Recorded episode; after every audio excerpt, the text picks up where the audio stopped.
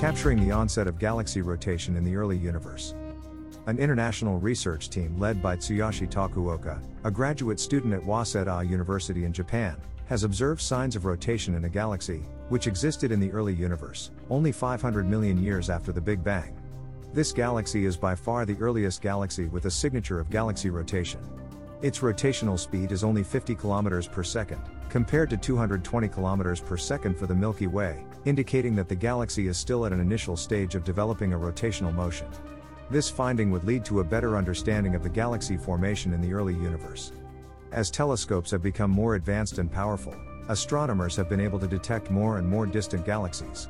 Due to the expansion of the universe, these galaxies are receding away from us. This causes their emissions to be redshifted, shifted towards longer wavelengths. Interestingly, we can estimate how fast a galaxy is moving and, in turn, when it was formed based on how redshifted the emission appears. ALMA is particularly well suited for observing such redshifts in galaxy emission.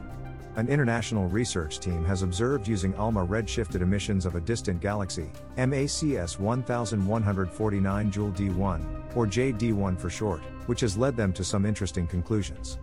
Beyond finding high redshift, namely very distant, galaxies, studying their internal motion of gas and stars provides motivation for understanding the process of galaxy formation in the earliest possible universe. Explained Richard S. Ellis, a professor at University College London. Galaxy formation begins with the accumulation of gas and proceeds with forming stars from that gas. With time, star formation progresses from the center outward, a galactic disk develops, and the galaxy acquires a particular shape. As star formation continues, newer stars form in the rotating disk while older stars remain in the central part.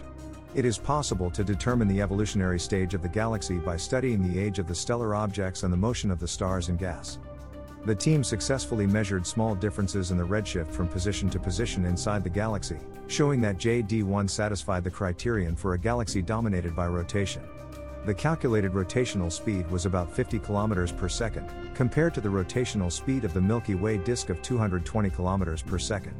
The team also measured the diameter of JD1 at only 3,000 light years, which is much smaller than that of the Milky Way at 100,000 light years across.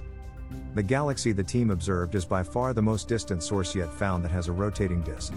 Together with similar measurements of nearer systems in the research literature, this has allowed the team to delineate the gradual development of rotating galaxies over more than 95% of our cosmic history. Furthermore, the mass estimated from the rotational speed was in line with the stellar mass estimated previously from the spectral signature, and came predominantly from that of mature stars that formed about 300 million years ago. This shows that the stellar population in JD1 formed at an even earlier epoch of the cosmic age. Said Takuya Hashimoto, an assistant professor at University of Tsukuba. The rotational speed of JD1 is much slower than those found in galaxies in later epochs and the Milky Way, and JD1 is likely at an initial stage of developing a rotational motion. Said Akio Inoue, a professor at Waseda University. With the recently launched James Webb Space Telescope, the team now plans to identify the locations of young and older stars in the galaxy to refine their scenario for its formation.